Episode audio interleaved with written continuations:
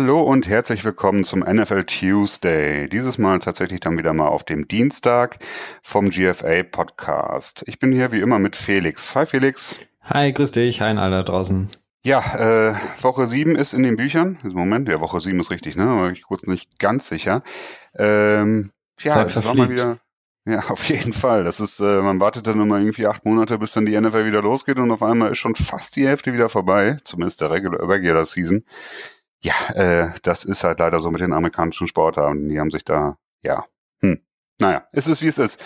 Äh, kurzer Spaß immer, aber dafür immer ein besonders schöner Spaß. Hm, ich werde mal kurz direkt so ein kleines Outline geben, wie wir hier äh, heute die Episode gestalten. Und zwar äh, fangen wir, wie es ja eigentlich doch relativ üblich ist, mit den äh, Verletzungen an, die jetzt diese Woche passiert sind oder auch den Neu Neuigkeiten zu Verletzungen. Äh, gehen dann weiter mit ein paar allgemeinen News-Items und ähm, ein paar Fakten haben wir euch rausgesucht, die irgendwie ganz, ganz lustig sind, auf jeden Fall unterhaltsam sind. Und danach werden wir euch ähm, drei Spiele ähm, servieren. Ja, weiß nicht, ob das das beste Wort ist, aber das ist jetzt das, was ich benutze. Das ist und ein sehr gutes Wort auf jeden Fall. Ja, sehr schön. Äh, wir werden da äh, chronologisch arbeiten und äh, mit KC gegen Oakland anfangen, das am Donnerstagabend war. Übrigens sind es alles Night-Spiele, die wir dieses Mal besprechen werden. Also alle Spiele, die wahrscheinlich die meisten Leute auch nicht live gesehen haben werden. Insofern, äh, ja, mal was anderes. Ist jetzt auch nicht unbedingt geplant, aber es ist so rausgekommen. Also, wir fangen an mit Kansas City gegen Oakland. Danach geht's weiter mit den Atlanta Falcons gegen die New England Patriots. Und dann werden wir noch äh, die Washington Redskins gegen die Philadelphia Eagles ja, anreißen, besprechen, wie auch immer. Okay, um dann jetzt mal äh, zum Thema zu kommen. Fangen wir mit den Verletzungen an. Ähm, das erste, die wichtigste, ja, weiß ich nicht, ob es die wichtigste ist, aber irgendwie schon eine sehr wichtige äh, und zwar ist es wohl so, dass Andrew Luck wohl mittlerweile relativ sicher raus ist. Also der wird für die Indianapolis Colts wohl nicht spielen diese Saison, Felix. Ja, das hat sich irgendwie schon seit der ähm, Offseason angebahnt, dass immer wieder verschoben wurde. Es wurde sehr, sehr unterm Deckmantel der Verschwiegenheit alles gehalten, was mit Andrew Luck ist. Es hat sich dann angezeigt, also über die ersten Wochen der Saison hinweg hat man es dann auch gemerkt, dass ähm, er kaum trainieren kann, beziehungsweise gar nicht trainieren kann.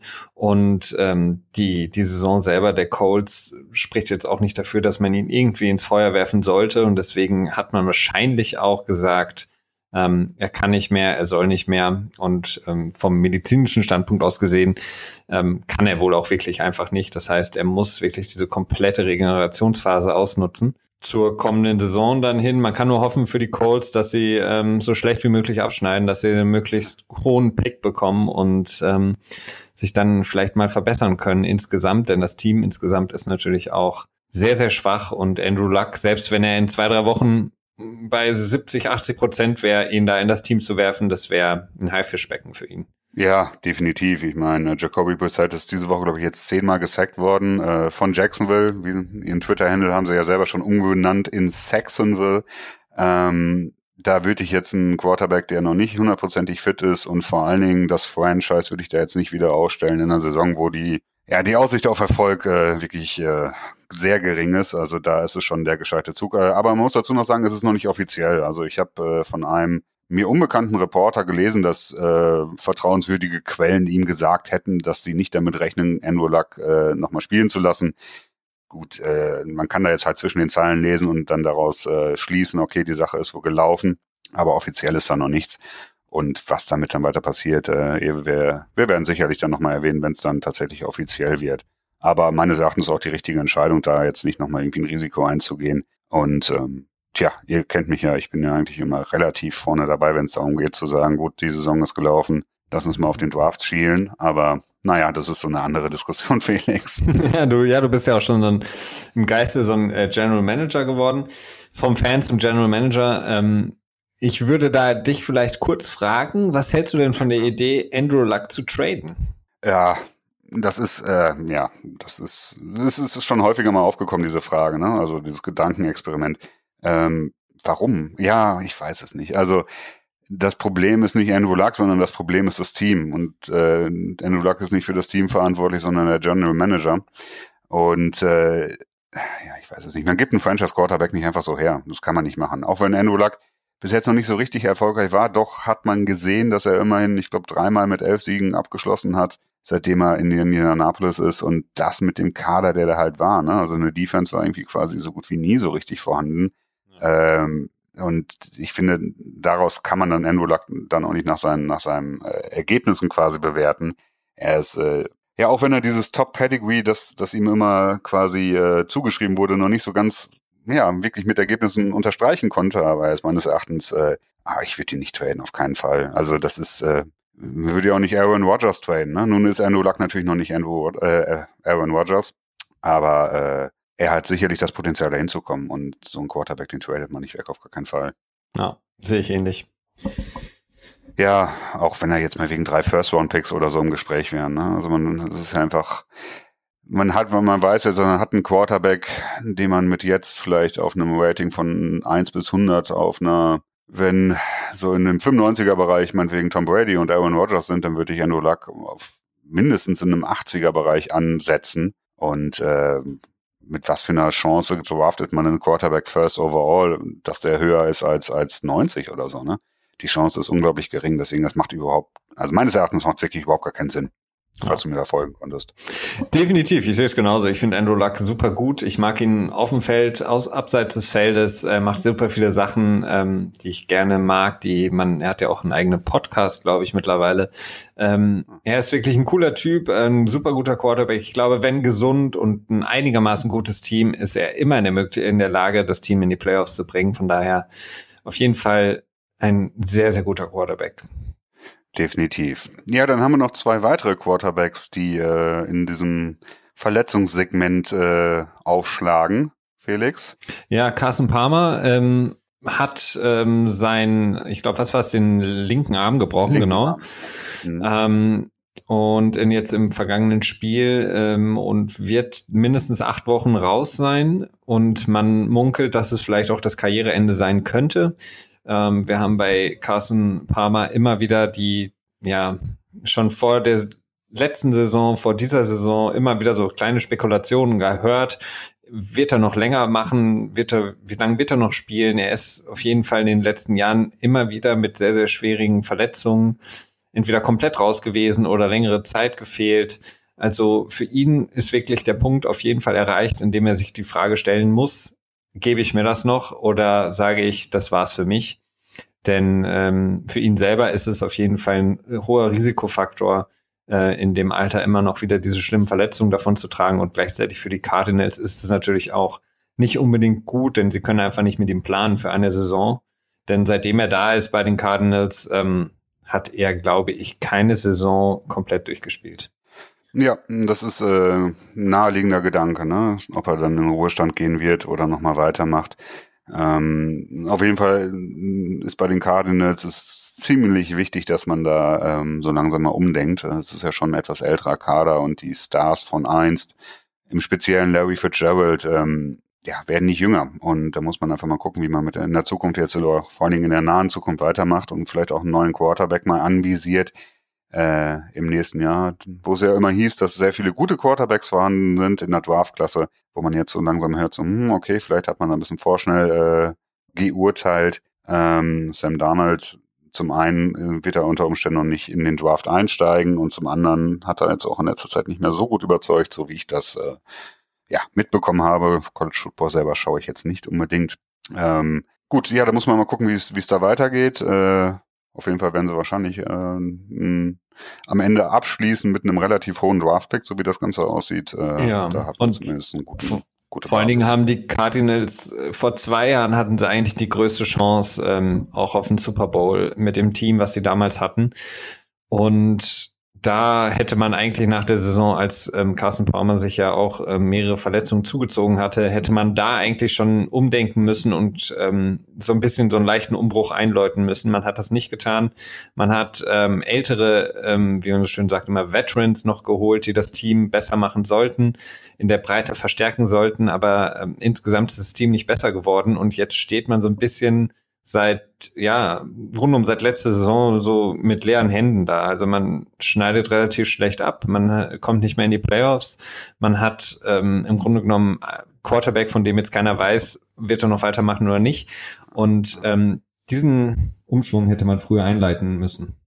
Da hast du nicht unrecht, aber gut, nachher ist man immer schlauer, ne? Das ist ja immer die Frage, äh, Super Bowl or Bust, ne? Geht man all in in den Super Bowl rein oder versucht man in der Zukunft sich auf lange Zeit erfolgreich einzustellen? Äh, ja gut, es ist natürlich nicht einfach, wenn nur ein Team pro Jahr den absoluten Erfolg einfahren kann ähm, und es halt 32 Bewerber darauf gibt. Ne? Mhm. Gut, äh, dann haben wir aber noch einen Quarterback und zwar Jay Cutler hat sich die Rippen gecrackt, ähm, angebrochen würde ich mal sagen, heißt das auf mhm. Deutsch, oder? Ja, angebrochen. Ja, ähm, ja, ich weiß jetzt nicht, ob das so eine wichtige Nachricht ist. Also unter Umständen ja, es ist das Quarterback-Play sich in Miami nicht unbedingt verschlechtern.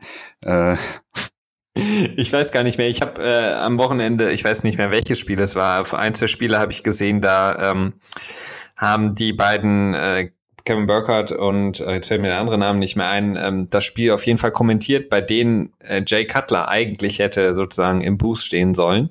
Er hat sich ja dann gegen die Karriere in, äh, als Kommentator entschieden und die beiden haben noch kurz so ein bisschen gewitzelt, ähm, ob Jay jetzt wirklich die richtige Entscheidung getroffen hat, nämlich nach der Verletzung. Ähm, ist es auf jeden Fall so, dass ähm, ja, er jetzt erstmal auch raus ist ähm, und Matt Moore auf jeden Fall ähm, jetzt als Starting Quarterback die Dolphins aufs Feld führen wird, die ja immer noch sehr gut dastehen.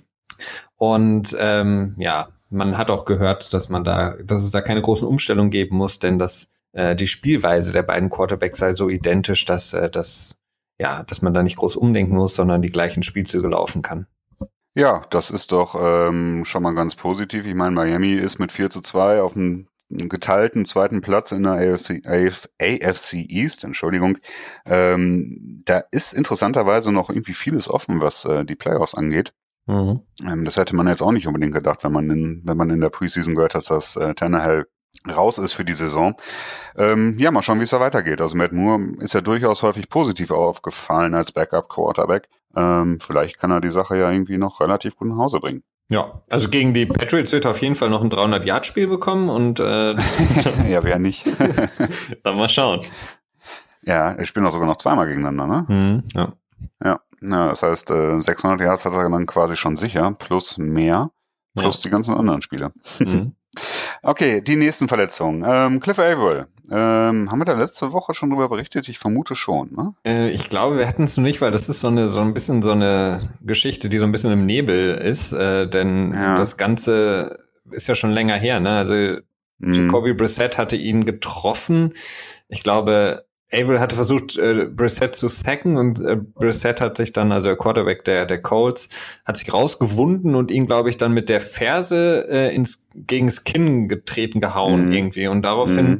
ähm, hat man dann, dann nach dem Spiel bei Averill ähm, eben so eine Nackenverletzung ähm, festgestellt, die eben auch so schwerwiegend ist, weil alles, was Nackenrücken ist, hat natürlich auch immer ja, die äh, ganzen Nervenbahnen und Stränge, ähm, ja, impliziert das Ganze. Und das kann sehr, sehr gefährlich sein und vor allen Dingen auch etwas sein, was deine Karriere beenden kann, relativ schnell. Mhm. Und mhm. Ähm, ja, so sieht's momentan aus, als könnte Averill vielleicht seine Karriere beenden.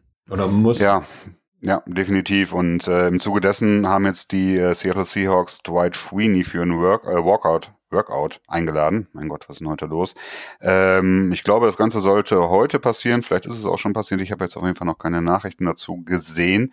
Ähm, tja, Dwight Sweeney ist ja ein Urgestein, kann man ja fast sagen. Im letzten Jahr stand er auch mit Atlanta im Super Bowl. Ein alter Passwasher, der vielleicht so ein bisschen ähm, die Produktion von April auffangen kann, auch wenn er sicherlich nicht so häufig auf dem Platz stehen wird. Er ist dann eher so ein Third Down Guy, der dann nur für den reinen Passwash am Start sein wird. Ähm, bin mal gespannt, wie es da weitergeht. Ich meine, Dwight Freeney ist ja so eine ja, so eine Rückfallversicherung für die Top-Teams. Ne? Er hat gesagt, so, okay, ich warte mal so ein bisschen ab. Also hat er nicht offi offiziell gesagt, aber ich vermute, dass das er sich einfach sagt, okay, ich warte mal, was passiert. Vielleicht gibt es ja so einen Contender, der äh, auf einmal dann ganz dringenden Defensive End Pass Passwasher Bedarf hat. Mhm. Und äh, dort schaut er dann mal vorbei und bietet seine Dienste an. Ja. Gut, bleiben wir auf der Seite des Balls. Äh, Safety Malik Hooker, der Rookie von den Indianapolis Colts, ist jetzt leider auch raus. Er hat echt eine gute Saison gespielt bis hierher. Also hat wirklich äh, seinen hohen Draftstatus äh, bewiesen, bisher zumindest. Und hat sich ähm, im Knie, ich glaube das ACL gerissen, ich bin mir nicht ganz sicher, das Kreuzband, ähm, tja, ja, Indianapolis, ne, haben wir eben schon ein bisschen angerissen. Genau, also es ist sehr schade für ihn, weil er, wie gesagt, wirklich eine sehr gute ähm, erste Saisonhälfte auch jetzt gespielt hat. Für die Colts auf jeden Fall vielversprechend. Ähm, das, was die Colts ja auch brauchen, junge, neue Spieler. Ja, für die Colts selber ist es natürlich auf der einen Seite ärgerlich, weil er jetzt nicht mehr so viel Spielzeit sammeln kann und Erfahrung mhm. sammeln kann, aber ähm, besser in so einer Saison als in der Saison, in der du wirklich noch um Playoff-Plätze kämpfst. So hat er jetzt sehr viel Zeit, die Verletzung ähm, auszukurieren und zum Start der Offseason nächste Saison, also des Training Camps, wieder da zu sein. Ja, das ist ja auch immer noch so ein Punkt, der, ähm, der häufig vergessen wird. Also wenn man sich das Kreuzband reißt, dann hat man, glaube ich, eine, eine Heilungszeit von neun Monaten oder so. Ich glaube mhm. so, ja, ich glaube so sieben bis neun Monate. Ich weiß es nicht ganz genau. Aber der Zeitpunkt in der Saison, wo die Verletzung auftritt, ist nicht ganz irrelevant. Also wenn man sich im letzten Spiel im Dezember meinetwegen das Kreuzband reißt, dann ist es meistens so, dass man ähm, die ganzen Training Camp Geschichten, äh, die ganze Off-Season Vorbereitung nicht so richtig mitlaufen kann. Und das ist auch schon äh, nicht unwichtig. Ne? Da werden halt viele viele Spielzüge werden implementiert. Im Prinzip wird das gesamte Playbook der Saison, das Grundplaybook zumindest der Saison erstellt und auch schon mal ich glaube, zumindest jeder Zug wird, äh, Spielzug wird, glaube ich, zwei, dreimal trainiert. So, wenn ich mhm. das so, ja, das ist natürlich auch pro Team immer unterschiedlich. Und wenn man das äh, verpasst, kann das durchaus auch schon, äh, ja, das hat auf jeden Fall auch Auswirkungen. Ne? Und dementsprechend ja. in dem Moment Glück im Unglück, dass es wenigstens etwas früher war und dann dazu auch noch in der Saison, wie du gerade sagtest, die äh, nicht unbedingt relevant scheint. Ja, und vor allen Dingen, ähm, bei vielen ist es ja auch so, die, was du genau angesprochen hast, wenn du dir später in der Saison äh, dich verletzt oder am besten noch in dem, oder schlechtesten Fall noch in den Playoffs, dann ist es nicht nur so, dass du die Off-Season-Workouts verpasst und das Training Camp verpasst, sondern häufig ist es auch so, dass dein Team aufgrund der engen Kaderplätze, sage ich mal, dich auf die Liste packen muss ähm, der Verletzten, die ähm, ab Woche acht dann wieder zurückkommen dürfen. Das heißt, selbst wenn du in, sagen wir mal, Woche drei wieder fit wärst und bei 100 Prozent, darfst du erst später wieder einsteigen. Das heißt, du Die bist dann unter Umständen. ne? Genau. PUP, physically, physically unable to perform. Ja, genau. Und das kann ich dann auch nochmal raussetzen. Also insgesamt ähm, ärgerlich für ihn selber, insgesamt für die Calls jetzt nicht zu tragisch. Denke auch, ich denke auch. Ja, ähm, Kicker Graham genau von den Panthers hat sich äh, verletzt. Es stand in der Meldung nicht so genau drin, äh, was es war.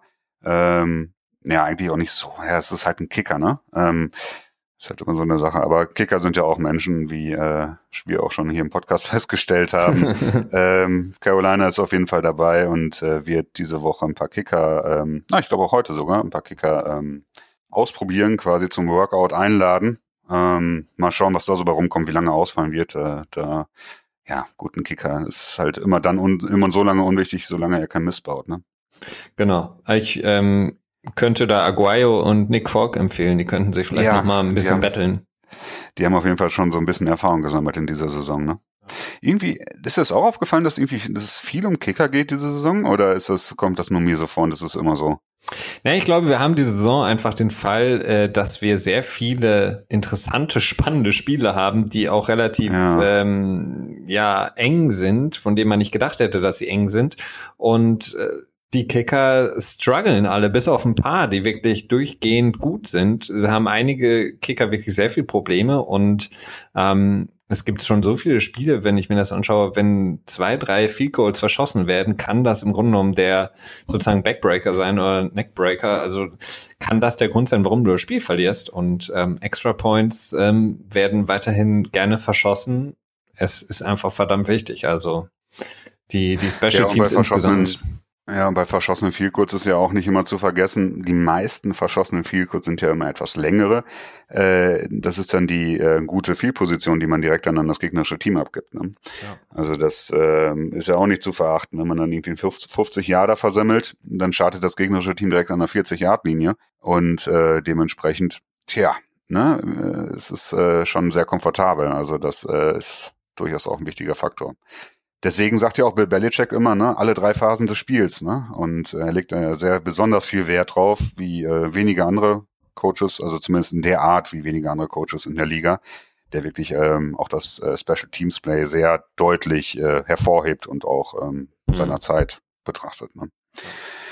Okay, dann äh, haben wir noch zwei Punkte und zwar einmal haben wir zwei Left Tackle, die sich verletzt haben. Ja. Einmal Joe Thomas, der seine unheimlich wunderschöne äh, äh, Serie von ununterbrochenen Snaps in Folge, die er ähm, auf dem Feld stand quasi, beendet hat. Äh, er hat sich den Bizeps gerissen am ähm, Sonntag, ich glaube im zweiten Quarter, ich bin mir nicht ganz sicher. Mhm. Äh, ja, ist natürlich für ihn persönlich sehr schade, also wirklich schon äh, erstaunlich, wie lange er da am Stück auf dem Feld stand. Ist jetzt natürlich schon so ein bisschen älter und naja, bei Cleveland ist die Sache eh mehr oder weniger gelaufen. Also ich bin da ein bisschen ähm, pessimistisch, ob dann noch mehr als oder ob überhaupt ein Sieg dann nochmal zustande kommt. Wir werden sehen. Gegen die Titans hatten sie sicherlich äh, eine ganz gute Chance gehabt insgesamt. Auf jeden Fall. Äh, was, was aber eine deutlich, äh, deutlich wichtigere Verletzung ist, ist äh, Jason Peters, der Left Tackle von den äh, Philadelphia Eagles. Der genau, hat sich ähm, verletzt. ACL und MCL. War das, glaube ja. ich, ne? Ähm, ja. Und auch raus für die Saison, ähm, so wie Thomas. Und das ist natürlich sehr ärgerlich, weil die Eagles, ja, sind das beste Team in der NFC, ähm, steuern auf die Playoffs zu und vielleicht auch noch deutlich mehr. Und er ist mit Joey Thomas vielleicht, ja, der beste Left Tackle und hat auch die Saison wieder sehr, sehr gut gespielt. Und man hat es auch in dem Spiel, wenn wir nachher noch dazu kommen, gesehen, äh, was der Ausfall von ihm bedeutet. Ähm, der ist wirklich verdammt stark und das ist wirklich ein ganz, ganz herber Verlust für die Eagles. Das denke ich auch. Also ähm, die starke Offensive Line und gerade auch Jason Peters ähm, waren ist ein großer Bestandteil von dem Erfolg von Philadelphia gewesen. Ähm, ja, ja, man wird sehen müssen, was sie da machen, ne? Ob sie ähm, wer jetzt erstmal die Position des Left Tackles einnimmt, da war man sich auch noch nicht ganz sicher oder tja, ein Trade ist relativ unwahrscheinlich, ne? Aber gut, äh, es ist eine Sache, damit muss man halt umgehen. Das ist Football. Äh, und man wird sehen, ob ähm, ja, ob Carson Wentz quasi dann mit einer etwas angepassten Offensive Line auch noch so gut zurechtkommt und auch weiterhin so überragend gut spielt, wie er es im Moment tut. Hm. Ja. Okay, und dann jetzt noch schnell der letzte Verletzungspunkt. Auch äh, von äh, Philly, Linebacker Joan Hicks hat sich die Achillessehne gerissen. Ja, auch ein, vielleicht nicht ganz so schlimm wie ähm, Peters, aber auf jeden Fall auch ein sehr, sehr herber Verlust. Er ist wirklich ein großer Bestandteil der, der Defense ähm, der Eagles und wird da sehr viel ähm, eingesetzt. Er ist sehr gut in der Pass-Coverage, aber auch sehr, sehr gut in ähm, gegen den Lauf, hat sehr viel von diesen Run-Blitzes ähm, gegen den Lauf, aber auch sehr viel Sex schon. Also er ist wirklich so ein, ähm, ja, all-around äh, Linebacker, der alle drei Downs spielen kann für die Eagles und äh, sehr, sehr wichtiger Linebacker, der sowohl gegen den Pass auch gegen den Lauf und auch äh, in verschiedenen Blitzschemata auf jeden Fall sehr, sehr gut und sehr, sehr wichtig ist.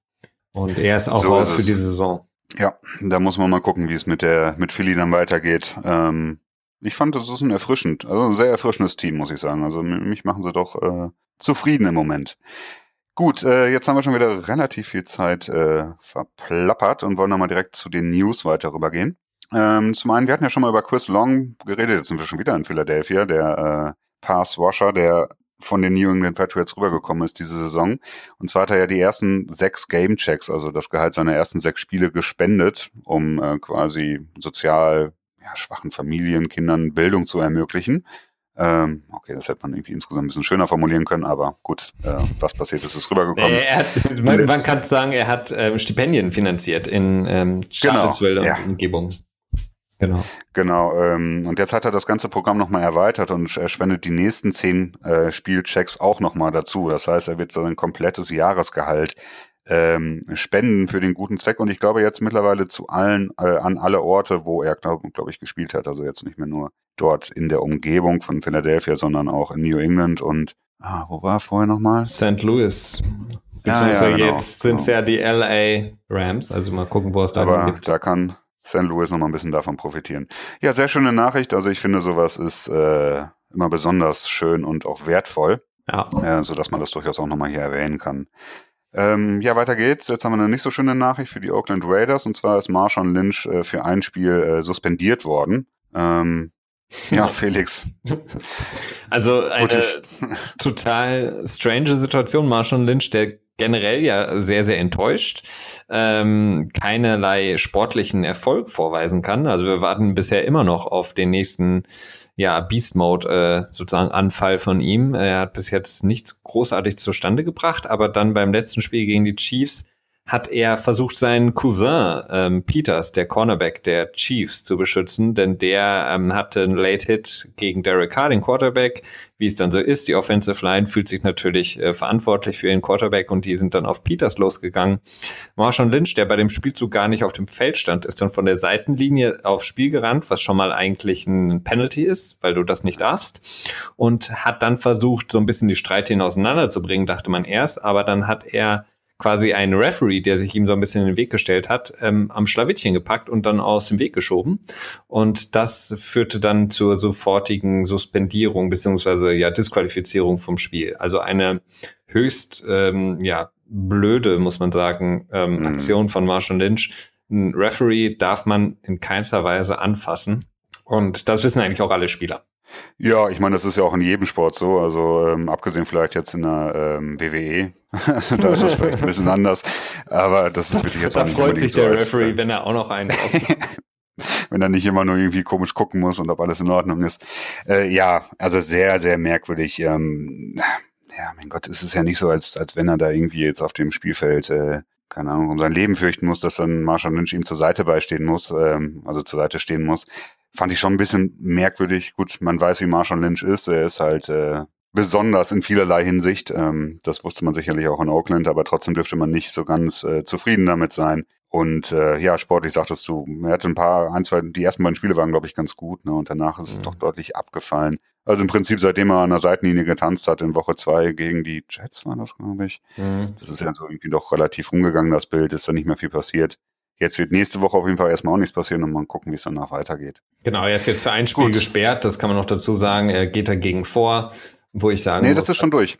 Das ist ja? schon durch. Okay. Ja, das ist heute durch. Mhm. Okay, gut. Na gut. Ja gut, also ist es auf jetzt auch vor Gericht ziehen oder so, aber das äh, wird wahrscheinlich. Es ist eine, eine saublöde Aktion und Marshall Lynch entpuppt sich mehr und mehr zu einem reinen Marketing-Gag der Oakland Raiders, um die Fans ein bisschen zu beruhigen vor dem Wechsel nach Las Vegas. Ja, es ist ja so eine typische Feel-Good-Story, ne? Ich meine, er kam ja daher und ist ja auch äh, sehr vokal darum, wenn es um Oakland selber geht und so. Insofern, naja, okay. Äh, ja, dann auch so ein bisschen schwieriger Fall. Äh, Matthews Bryant von den Pittsburgh Steelers hat ja äh, quasi darum gebeten, dass er getradet wird. Und dann hat er wieder gesagt, dass er doch nicht darum gebeten hat. Und dann hat er gesagt, dann wieder doch durchblicken lassen, dass er es will. Dann hat er seine Teammates beleidigt bei Social Media. Ich glaube bei Instagram. Ich weiß es nicht ganz genau. Ähm, und jetzt hat äh, Mike Tomlin, der Coach von den Pittsburgh Steelers, gesagt, dass äh, er nicht verfügbar ist für einen Trade und hat jetzt auch eben noch mal in einem Statement gesagt, bla bla bla. Ich habe gerade Wichtigeres zu tun, wir spielen gegen Detroit und da muss ich mich jetzt gerade um kümmern und natürlich ist äh, Matthias Bryant äh, auf meiner Agenda drauf, aber ganz ehrlich nicht ganz weit oben. Punkt. Ja, ja Matthias Bryant tut sich keinen Gefallen. Also ähm, er sollte vielleicht mal versuchen, mal eine Saison komplett durchzuspielen, äh, nicht gesperrt zu sein. Ähm, denn sein Marktwert, den hat er sich ja selber schon so ruiniert, ähm, dass es jetzt auch noch schwieriger wird, wenn er quasi sein Trade jetzt wirklich öffentlich auch noch fordert und sagt, ich will hier weg weil er eben mit seiner Rolle unzufrieden ist und ähm, die anderen Receiver eben deutlich mehr Snaps bekommen, als er den Ball häufiger bekommen. Aber er tut sich damit natürlich keinen Gefallen, denn ist die Frage, wer ihn nimmt. Ja, das stimmt. Also tendenziell ähm, in der Saison für so einen Spieler zu traden. Klar, er ist jetzt, glaube ich, in seinem letzten Jahr. Das heißt, nächstes Jahr wird er ein Free Agent sein.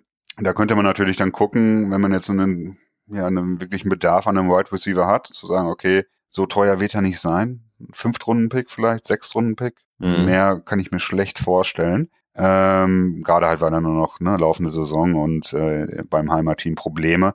Das senkt natürlich den Wert auch enorm.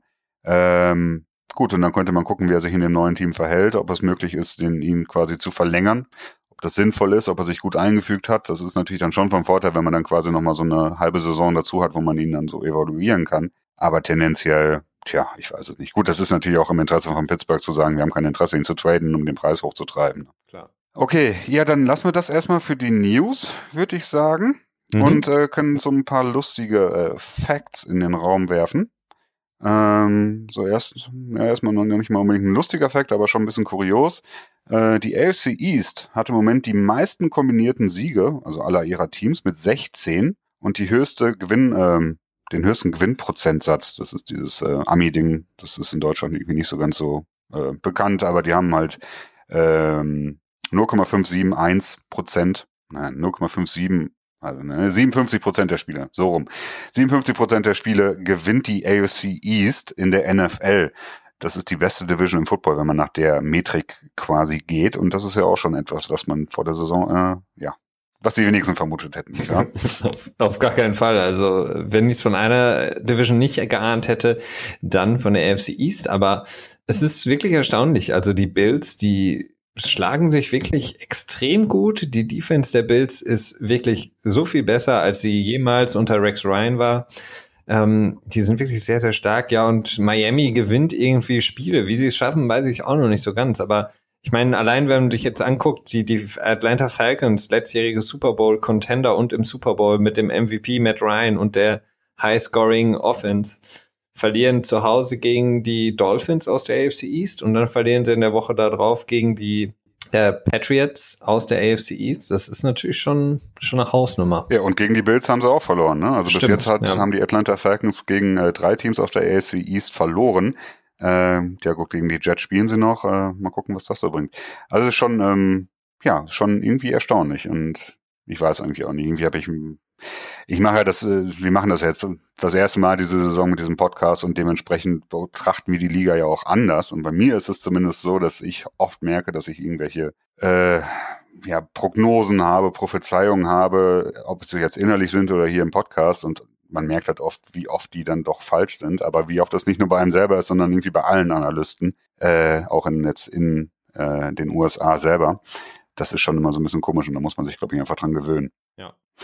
Ähm, gut, willst du noch einen reinwerfen? Ähm, ja, auf jeden Fall. Ähm, ich habe nämlich auch das Spiel gesehen der ähm, Chargers gegen die Broncos, der Shootout bzw. Shutout. Ähm, die Chargers extrem stark und extrem stark einfach die Defense der Chargers. Und da sind zwei Spieler ganz besonders hervorzuheben, nämlich Joey Bosa und Melvin Ingram. Und äh, die lustige, der lustige Fact dabei ist, wenn sie ihr eigenes NFL-Team wären, also nur die beiden, dann hätten sie mehr Sex als 20 andere NFL-Teams. Die beiden nur kombiniert. Und äh, das ist, also die beiden sind wirklich unglaublich. Also sie werden auch super eingesetzt ähm, bei den Chargers. Ähm, manchmal tauschen sie quasi die Positionen, dann spielt der eine links äh, End und der andere auf der rechten Seite. Manchmal tauchen sie beide auf der gleichen Seite auf. Und man hat das gegen die Broncos gesehen. Ähm, egal, bei, also bei jedem Snap, ähm, bei dem quasi ja, Passversuch ähm, sich angedeutet hatte, waren entweder Bosa oder Melvin Ingram zur Stelle und entweder haben sie den, den Pass beeinflusst direkt oder haben einen Sack gehabt, haben den, den Quarterback gehittet. Also die beiden sind wirklich unglaubliches Duo da. Ja, die machen gerade einen echt guten Job und ich bin mal gespannt, wie das nächste Woche wird gegen äh, die New England Patriots, die nun ja hm, äh, im Moment nicht unbedingt die beste Offensive Line mal wieder haben, also zumindest Probleme haben auf der Tackle-Position. Äh, das wird spannend zu beobachten sein, wie da der Pressure ist, den Tom Brady äh, über sich ergehen lassen muss und wie das das Spiel beeinflussen wird. Mhm, auf jeden Fall. Dann schmeiß ich noch einen rein und du danach noch einen? Gerne. Okay, und zwar haben ähm, am Sonntag, glaube ich, mhm. ja, ähm, ich weiß nicht genau, von wann die Stat war, beziehungsweise wann ich mir das notiert habe. Äh, sieben NFL-Teams äh, haben es nicht geschafft, einen offensiven Touchdown zu erzielen am Sonntag.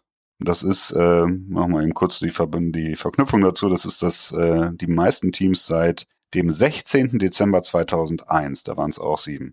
Also sieben Teams, die es nicht geschafft haben, einen Offensive Touchdown zu erzielen, das ist schon äh, ja. Das ist, das ist extrem, wenn man sich vor allen Dingen auch vor Augen führt, dass 2001 ist ja, das hatten wir auch schon so oft im, hier im Podcast, ist so deutlich leichter war zu verteidigen, weil eben äh, gerade die Defensive Backs noch sehr viel mehr durften, was äh, ähm, ja so ein bisschen so dieses Handgefecht angeht ähm, bei Passversuchen. Ähm, da wurden sehr, sehr wenige ähm, die Defensive äh, Pass Interference Calls sozusagen ähm, angebracht. Ähm, das mhm. heißt, wenn man sich das vorstellt, ist es noch erstaunlicher, weil heutzutage ist es ja relativ einfach ähm, für die, ja, das heißt einfach, aber es ist deutlich leichter für die Offense über den Pass Yards zu, zu erzielen ne? und dann auch eben mhm. zu punkten, weil es für die Defensive Backs eben sehr, sehr schwer geworden ist. Und von daher ist es extrem. Das finde ich auch, definitiv. Ja, aber das wird auf jeden Fall noch so weitergehen. Es zeigt sich ja seit Woche eins, dass ähm, Card Offenses, die, von denen wir gedacht haben, die marschieren durch die Liga, ob es jetzt die Patriots sind, ob sie Falcons sind. Ähm, von den einen haben wir gesagt 16 zu 0 und von den anderen haben wir gesagt, okay, können sie quasi ihren Rekord nochmal brechen und noch mehr Yards produzieren. Ähm, naja, hat man jetzt gesehen, dass sie einfach sehr viel Probleme haben. Vielleicht ähm, letzter random und Fun Fact. Ähm, zwar für alle Fans der Giants eine nicht so erfreuliche Nachricht. Äh, die Giants sind 8 und 8 in ihren letzten 16 Spielen. 58 zu 58 in den letzten 116 Spielen und 71 zu 71 in ihren letzten 142 Spielen. Also 71 Siege zu 71 Niederlagen in 142 Spielen. Das ist eine unglaublich ja. traurige Stat. Also schlimmer geht's eigentlich gar nicht, weil das heißt einfach nichts anderes als dein Team ist absolutes Mittelmaß. Ja, also schlimmer geht's nicht, würde ich nicht sagen. Also wenn ich mir die Browns in der Zeit angucke, die wären dann wahrscheinlich in der Zeit ja, so, mm, ne? Ja. Kannst dir ja vorstellen, vielleicht äh, 40 zu 100 oder so oder 30 zu 100 Weniger, in dem Bereich. Ja. ähm, aber ja, klar, das ist wirklich absolutes Mittelmaß. Du sagst es gerade schon. Ähm, und das mit einem, ja, mit einem Quarterback, äh, von dem man das eigentlich irgendwie nicht so erwartet hätte, der eigentlich auch mehr kann als absolutes Mittelmaß zu sein, wenn er das entsprechende Team um, um sich herum, äh, um sich herum hat. Ähm, oder hatte, sagen wir es mal lieber so. Ähm, ja, schon, schon lustig. Auf jeden Fall. Okay, ja, dann äh, werden wir jetzt mal hier äh, das Segment abschließen, das sehr lange Segment und dann zu den Spielen rübergehen. Bis gleich.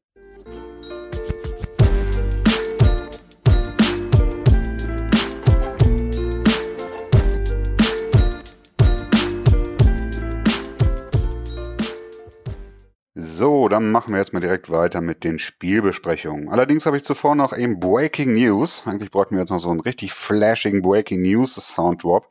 Äh, kommt vielleicht nochmal irgendwann, aber. Mache ich ja. für nächste Woche, mache ich klar. Wunderbar. ähm, ja, Breaking News. Ja, es sind Breaking News, aber es ist nicht so richtig relevant. Es geht eigentlich nur darum, dass die Carolina Panthers tatsächlich auch äh, Aguayo zum Workout für den offenen, vakanten Kicker Job eingeladen haben, beziehungsweise diese Woche einladen werden. Das heißt, äh, die Aguayo-Story geht weiter. Ja, sehr schön. Gott sei Dank, nicht wahr? Ja. okay, ja, dann fangen wir mal mit dem ersten Game an. Wir sind ja schon wieder ein bisschen weiter in der Zeit. Äh, ich sollte das vielleicht auch nicht immer so häufig erwähnen. Das ist, äh, naja, egal. Ähm, und zwar Kansas City gegen die Oakland Raiders.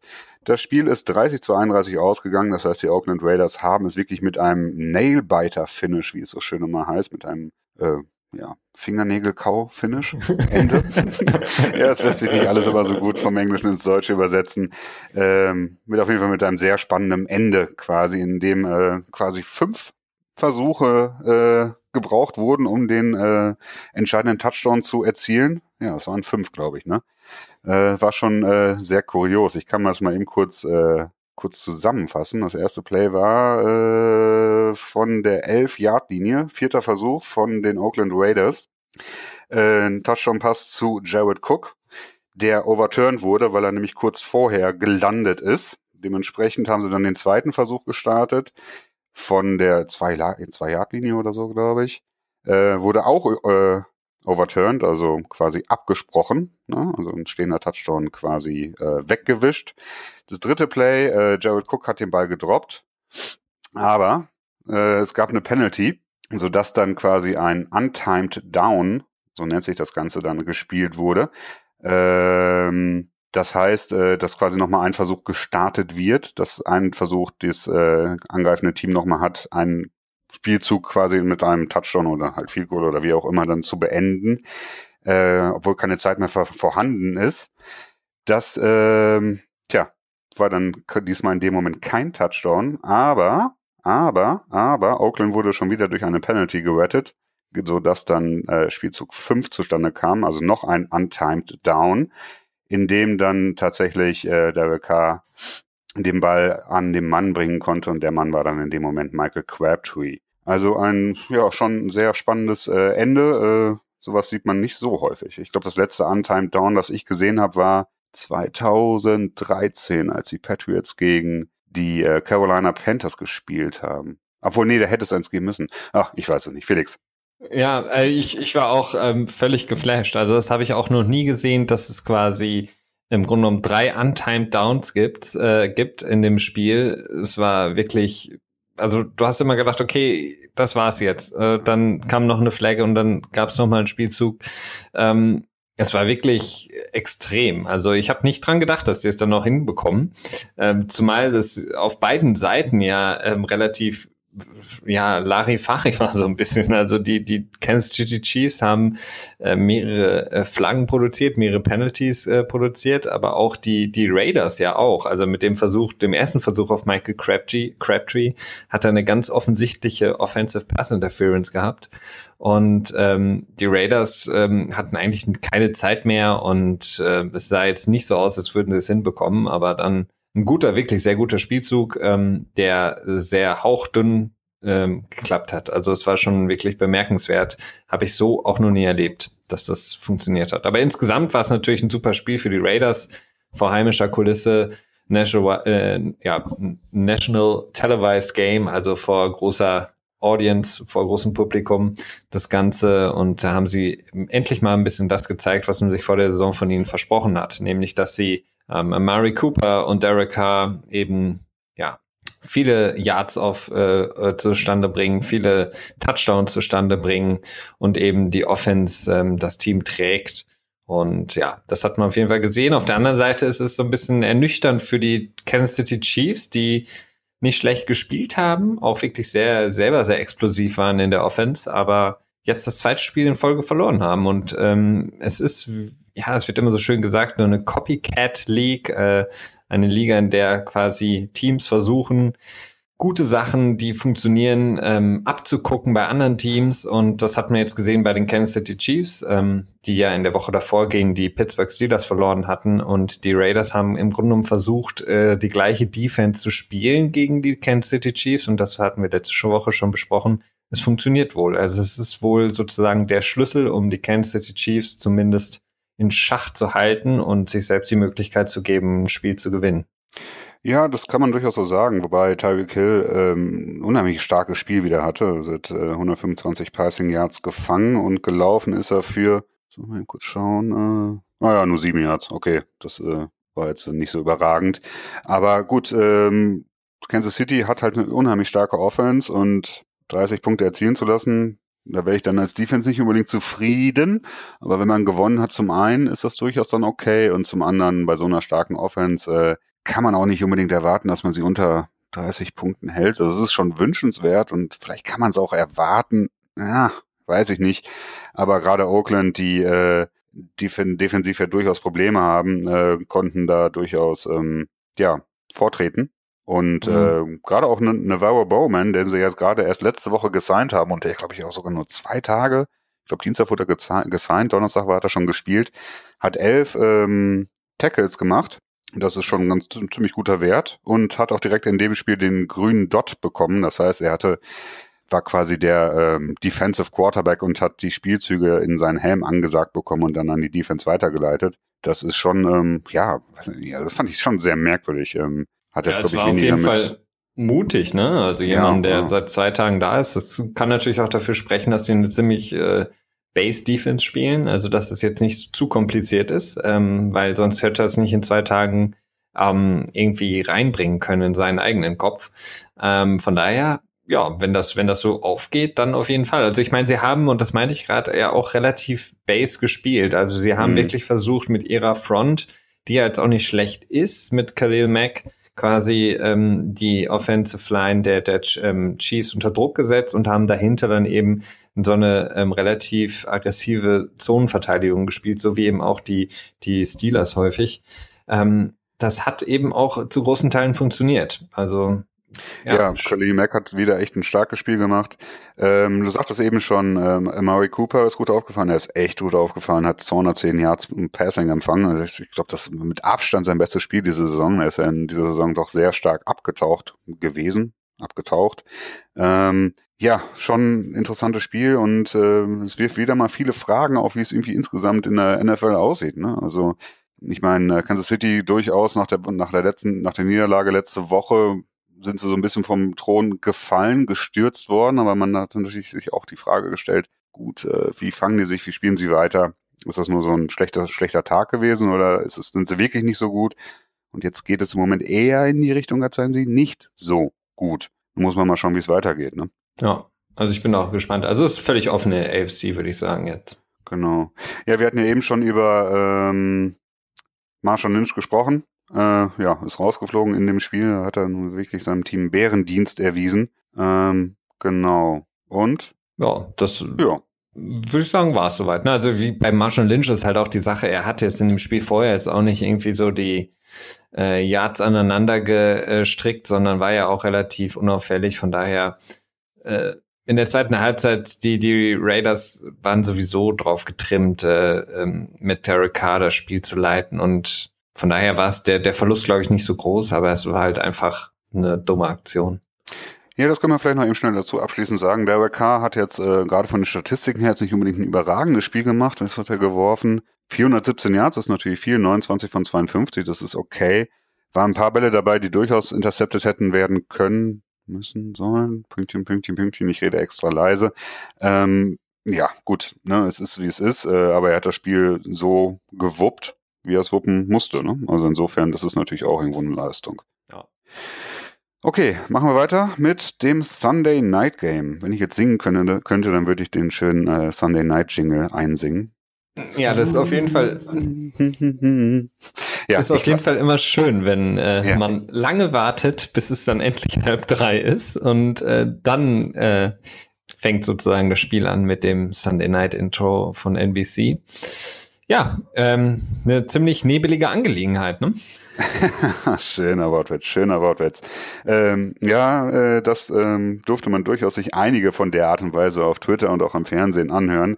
Äh, das ist, ähm, ja, das Kurioseste im Spiel war der Nebel. Ja, könnte man so sagen, ne? Also so dichten Nebel in einem Spiel habe ich noch nicht gesehen. In der zweiten Halbzeit fing es an, dass es wirklich sehr nebel, nebelig wurde in Foxborough. Äh, und ich glaube dann so Mitte des dritten Quarters fing es dann wirklich so an, dass selbst die Kameras, die halt von oben die Seitenlinienkameras, die konnten nicht mehr benutzt werden, weil man einfach stumpf nichts mehr gesehen hat. Also es war wirklich so, dass man dann, ich glaube, dann diese, diese Spider-Cams haben die dann hauptsächlich benutzt, um das Spiel zu übertragen, was auch mal eine andere Blickweise war und ich die auch durchaus, ich fand die auch durchaus auch ansprechend, muss ich sagen. Ja, auf jeden Fall, sehr gut. Ähm, das war auf jeden Fall schön zu sehen, weil man eben genau gesehen hat, was der Quarterback sieht. Ähm, genau. Das war mhm. echt äh, ganz spannend, was man ja sonst nur beim Game Pass zum Beispiel in dieser Coaches View hat. Genau. Ähm, auf jeden Fall sehr cool. Ich habe mich so ein bisschen gefragt, ähm, beziehungsweise gewundert, dass bis heute die Colts sich noch nicht gemeldet haben und gesagt haben, dass wahrscheinlich der Nebel von den Patriots verursacht worden ist. hat nicht, äh, Julio Jones hat auch nach dem Spiel gesagt, so ja, bla bla bla, ist ja natürlich klar, dass der Nebel ist von den Patriots gemacht, die Militia, also die äh, Milizen, die quasi so maskottchenmäßig bei den Patriots immer in der Endzone stehen und nach jedem Touchdown und jedem Field Goal quasi eine Salve Musketenschüsse, natürlich ohne Kugeln, äh, abschießen und das ist immer doch sehr nebelig. Aber naja, das fand ich schon eine ziemlich bescheuerte Aussage, weil äh, gut, das mag zwar sein, dass es den Nebel insgesamt ein bisschen äh, verschlimmert hat, aber so minimal und ja, naja, äh, und dann sowieso dann die Niederlage dann darauf irgendwie damit zu rechtfertigen, das ist jetzt auch nicht unbedingt was, was äh, tja, gute, eine gute nee. Qualität ist, ne? Also man hat gesehen äh, aus der Spider-Cam, dass die Spieler genug Sicht hatten und ähm, unten, unten auf dem Spielfeld war auf jeden Fall gute Sichtverhältnisse und man hat gesehen, ähm, das, was wir schon angesprochen haben, die Atlanta Falcons mit ihrem neuen Offensive Coordinator ähm, schaffen es nicht, äh, quasi an die letzte Saison anzuknüpfen. Sie wirken so ein bisschen gehemmt, beziehungsweise auch nicht so variabel, nicht so ähm, kreativ in dem ähm, Play-Calling und ähm, ja, die Patriots haben quasi ihren Stiefel wieder runtergespielt, ähm, den sie gerne gegen solche Teams spielen, indem sie quasi einfach den besten oder die größte Waffe des Gegners versuchen auszustellen. Und das war dann in dem Moment klar äh, Julio Jones, der immer gedoppelt wurde. Und mhm. ähm, man muss aber auch sagen, von den Corners der, der Patriots, die eigentlich, also bei der Mosey, der eigentlich ein Special Teamer ist, und auch Jones, der eigentlich auch größtenteils, ja, wenn, ja, vielleicht der vierte Corn, äh, Cornerback im, äh, im Kader, die haben das auch sehr, sehr gut gemacht. Also die haben da wirklich ähm, das sehr gut, gut kommuniziert. Ähm, von daher, und die Patriots selber haben jetzt nicht überragend gespielt, aber die haben einfach den Stiefel runtergespielt. Ja, ähm, Überragend. Ja, das stimmt, hab ich, da würde ich dir recht geben. Aber man muss auch dazu sagen, die haben, ähm, ich glaube, haben sie äh, 16 zu 0 haben sie geführt, glaube ich, mitten in der zweiten Hälfte, ne? Ähm, dementsprechend nimmt man dann natürlich dann auch logischerweise den, den Fuß so ein bisschen vom Pedal und spielt dann eher so auf schnelles Game beenden, anstatt jetzt noch irgendwie viele Punkte äh, ans Brett zu nageln. So dass ich dann äh, insgesamt doch schon sagen würde, das war ein unheimlich starker Teamsieg. Im Prinzip ist das das Team, gewesen, das man eigentlich vor der Saison irgendwie erwartet hätte. So habe ich irgendwie das Gefühl. Ja, auf jeden Fall. Also die Defense, die gut spielt, jetzt nicht überragend spielt, ähm, aber zumindest ähm, ja unauffällig gut spielt äh, und die Offense eben in der Lage ist, Punkte äh, zu produzieren. Ähm, und ja, was man gesehen hat, was man diese Saison ja leider noch nicht so häufig sehen durfte, ist, dass quasi alle vier Running Backs, von denen man vor der mhm. Saison gedacht hat, okay, was machen die eigentlich mit den ganzen Running Backs, haben alle ähm, ja produziert, also haben alle quasi ihren Teil dazu beigetragen und äh, die Patriots konnten da wirklich sehr, sehr viele verschiedene ähm, Sachen machen mit diesen vier Running mhm. Backs, die auch alle mhm. unterschiedlich sind. Ja, insgesamt äh, sind sie auch 36 Mal gewascht, beziehungsweise wenn man Tom Brady rausrechnet, sind sie 31 Mal gewascht für 162 Yards. Das ist so ein Average, jetzt muss ich das von Tom Brady, ja, ungefähr 4,6, 4,7 Yards, diese erwascht sind pro Attempt. Das ist ein guter Wert. Also das ist äh, kein überragender Wert, aber für New England oder für New England Verhältnisse ist es, glaube ich, sogar ein überragender Wert, oder? Ja, auf jeden Fall. Ähm, das, das mit Sicherheit. Also vor allen Dingen, weil sie ja sonst wirklich das Laufspiel in häufig, häufig eben dafür benutzen, um ihre Play-Action-Spielzüge ähm, ähm, zu kreieren und sonst eben das Laufspiel benutzen, um das Spiel zu beenden oder eben auch das Laufspiel benutzen, um, wenn sie einfach merken, okay, wir können hier 20, 30 Mal rushen, dann benutzen sie das Laufspiel auch sehr gerne. Aber ich glaube, dieser normale Gameplan der Patriots sieht das eher nicht so vor. Nee, auf gar keinen Fall. Ich meine, warum auch, ne? Allerdings ähm, ist es schon, ist es wirklich schön. Das ist wirklich so wie so ein Schweizer Offiziersmesser, diese ganzen äh, Running Back Optionen, die die Patriots da haben. Mit Dion Lewis, der durchaus ähm, ein guter Hybride ist, ne? also der sowohl als äh, Satellite Back eingesetzt werden kann, also gut Pässe empfängt, guter Passblocker ist und äh, in diesem Spiel auch wirklich sehr gut gerusht ist. Also 5,8 Yards hat er im Average ähm, erlaufen. Dann Rex Burkhardt, der dann eher so in Richtung Pass-Empfänger wieder geht. McGillis der so der typische ähm, ja, Pounding Running Back ist quasi, das Workhouse Back. Und James White halt seit Jahren ja schon in New England der ähm, typische ähm, Third Down Running Back ist, der dann entweder für die Pass Protection oder für die Wheel Routes oder in der Flat unterwegs ist. Also das ähm, durchaus interessanter Punkt, den du da anbrachtest, den ich jetzt vielleicht sogar auch ein bisschen übersehen hätte mit dem Rushing und den Ge Running Backs. Gerne, gerne dafür. Wunderbar. Ja, Atlanta, wollen wir da noch was rausheben? ja, der, der Fourth Down, das Fourth Down Play. Unglaublich. Ähm, ja, also da habe ich auch die Hände über den Kopf zusammengeschlagen. Also das ist vier und ungefähr ein Jahr, ne? Ach so, ja, okay. Hm. Genau, also ne, also vierter Versuch, ungefähr ein Jahr, dass man den ausspielt, das ist, kann man durchaus machen. Ich glaube, Atlanta hatte ja vorher schon äh, ein, zwei Fourth Down Plays versucht. Mhm. Einmal sind sie gescheitert, einmal haben sie es geschafft, ne? Mhm. Ja, auf jeden Fall, ja. genau. Und dann stehen sie an der Goal-Line, ein Jahr davon entfernt und was machen sie? Spielen Jet Sweep auf Taylor Gabriel, wo ich mir einfach nur denke, wie kann man nur sowas machen? Und der verliert dann am Ende auch sieben Yards.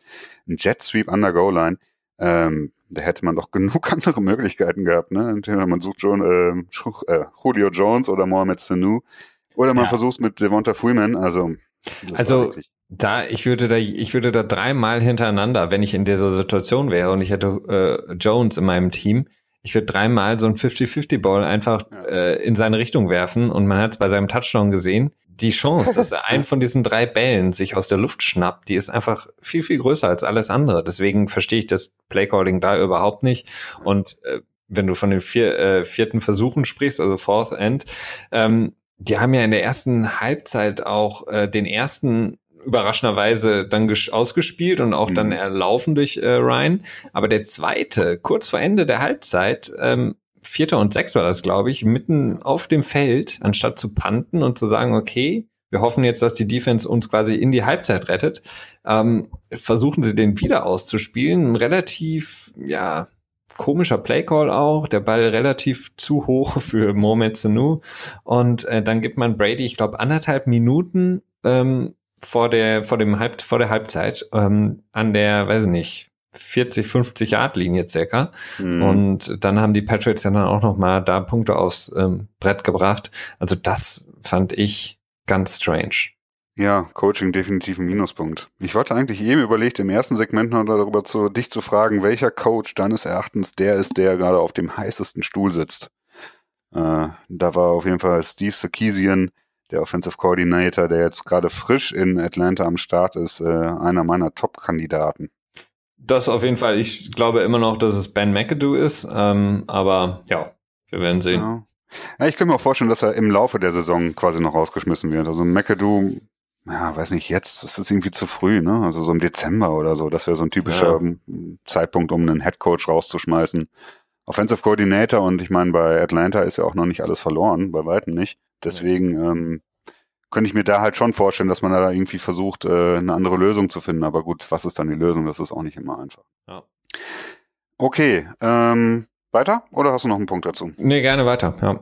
Okay, dann machen wir weiter mit dem Monday Night Game. Okay, alle, alle Night Games abgedeckt hier im GFA Podcast. Wunderbar. Äh, die Washington Redskins gegen die Philadelphia Eagles. Ja, Spiel ist 24 zu 34 ausgegangen für die Philadelphia Eagles und die Eagles haben bewiesen, dass äh, mit ihnen zu rechnen ist. Ja, nicht nur mit ihnen zu rechnen. Ne? Also sind jetzt der Frontrunner nicht nur in der NFC, sondern in der NFL.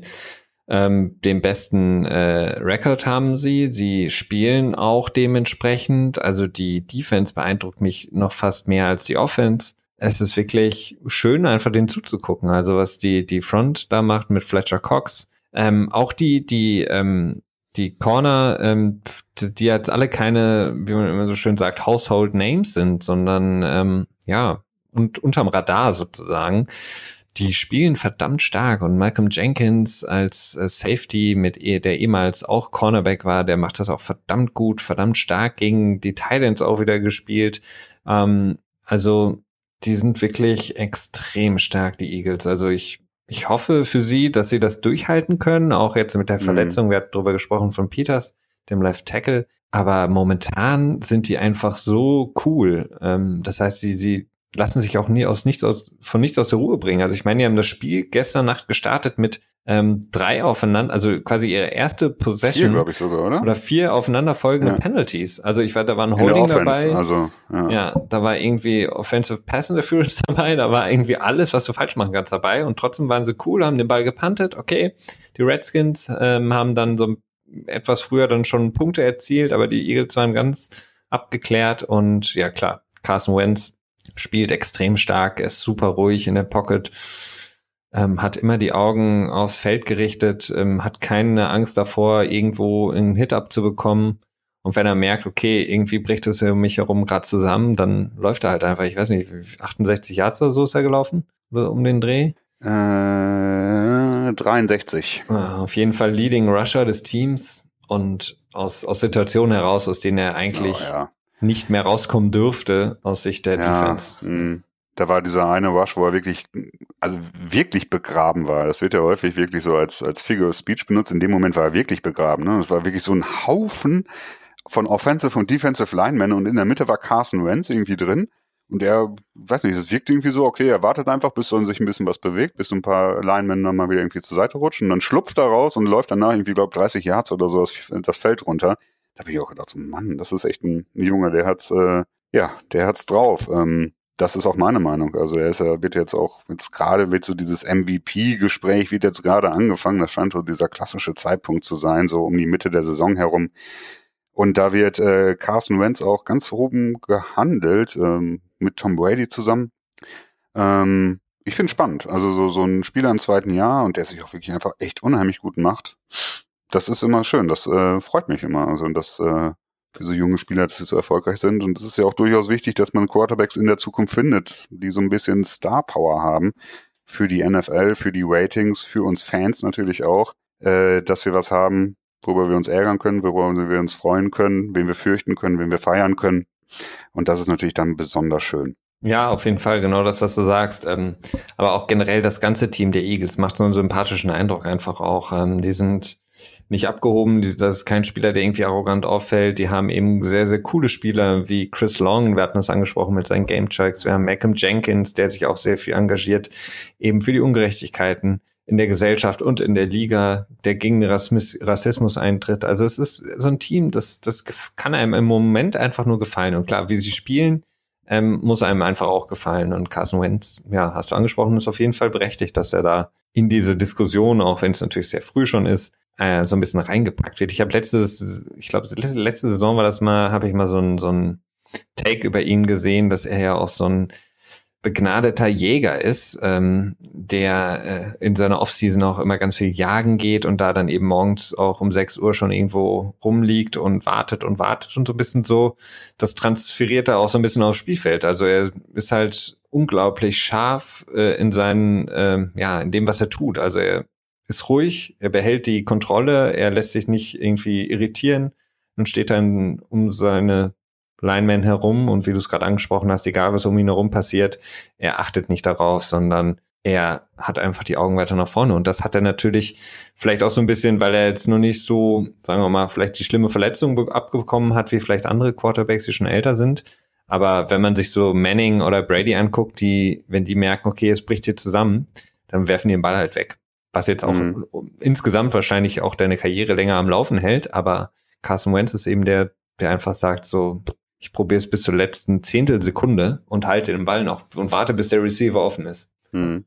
Ja, wobei das natürlich auch Gefahren wirkt. Ne? Also das kann auch immer lange gut gehen, aber irgendwann dann halt auch nicht mehr. Und dann gibt es einen Strip-Sack oder er wird halt richtig verletzt, vielleicht sogar noch irgendwie was, was langfristig Probleme bereitet.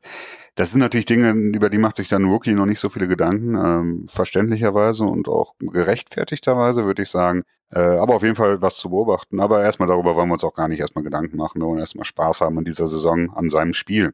Ähm, aber ich würde doch noch ganz gerne kurz ein bisschen auf Washington eingehen. Ja. Ähm, tja, was sollen wir von, Entschuldigung, was sollen wir von Washington halten? Ja, sie sind jetzt drei und drei. Ähm, die Cowboys sind auch drei und drei. Ich sehe beide Teams eigentlich jetzt im Kampf um die, um den zweiten Platz in der Division und die Möglichkeit in der NFC, in der ja viele Teams so ein bisschen momentan schwächeln. Ähm, ja, sind beide, also ich sehe die, die Redskins insgesamt deutlich kompakter noch als die äh, Cowboys, deutlich tiefer auch im Kader. Um, und ich tendiere momentan zu Washington, dass sie sich eher fangen werden. Also es wird jetzt extrem spannend. Ich glaube, sorry, die spielen jetzt beide auch bald gegeneinander.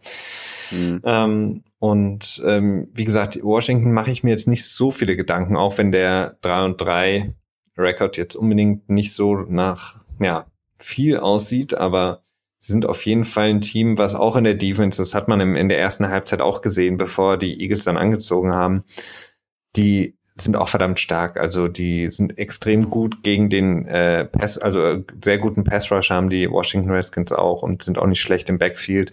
Also ich mache mir da jetzt keine großartigen Gedanken. Was so ein bisschen tragisch ist, ist, dass ähm, Pryor, also der Wide Receiver, der vor der Saison mhm. gekommen ist, noch nicht so einschlägt. Mhm.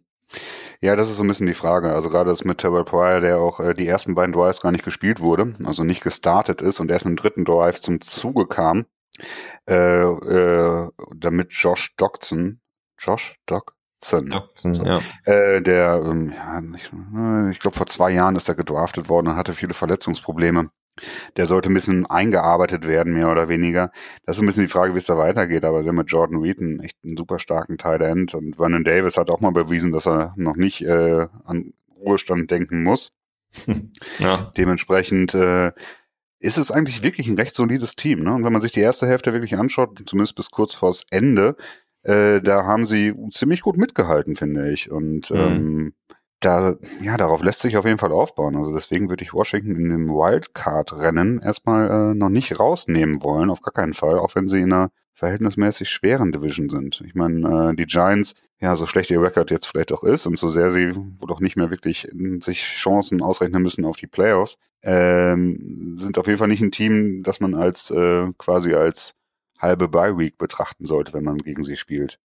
Nee, auf jeden Fall. Aber wie gesagt, wenn ich mir halt so die, die Konkurrenten, mit denen sie um eben diese Plätze konkurrieren, angucke, ähm, weiß ich nicht. Also sehe ich sie einfach noch sehr gut und sehr gut platziert, mhm. die äh, äh, Washington, weil, ja, ob das jetzt Carolina ist, ob das Atlanta ist, je nachdem, wer sich da im, äh, im Süden durchsetzt oder, oder die Saints, ähm, dann hast du noch die Rams, von denen ich jetzt immer noch nicht so mhm. genau weiß, ob ich schon ja. sozusagen das kaufen soll. Oder vielleicht doch die Seahawks. Ähm, Also, das sind auf jeden Fall Teams, gegen die, da würde ich jedes Mal sagen, haben die, hat Washington auf jeden Fall eine Chance, auch das Spiel zu gewinnen. Ja. Ja, es ist eine NFL mit einem Haufen Teams, bei denen jedes Team irgendwelche Makel hat. Also es ist, äh, ja, irgendwie habe ich das Gefühl, dass es sonst doch immer relativ klare Favoriten gibt und so offen wie das in diesem Jahr ist, und, ähm, weiß nicht, da hab ich, das habe ich schon lange nicht mehr erlebt. Also da bin ich wirklich äh, ja fasziniert von. Auf jeden Fall. In diesem Sinne, oder hast du noch was, was du reinwerfen möchtest? Nein, ich habe nichts mehr. Ich glaube, ich bin bin leer an Infos und Meinungen. Aber ja, jetzt haben wir auch wieder einen etwas längeren Podcast produziert, ähm, aber es ist gut. Macht ja auch Spaß. In Ordnung. Ja, dann bedanke ich mich ganz herzlich bei euch fürs Zuhören. Ähm, es macht wie immer Spaß mit euch. Ihr könnt gerne mit uns kommunizieren, Themenwünsche oder äh, Feedback geben, je nachdem, was euch dann in dem Moment in den Sinn kommt. Ihr könnt uns dann antwittern. Wir beantworten auch in der Regel alles so schnell wie möglich. Und ähm, dann hören wir uns nächste Woche Dienstag wieder, wenn es wieder heißt NFL Tuesday. Bis, Bis dahin. dahin. Ciao.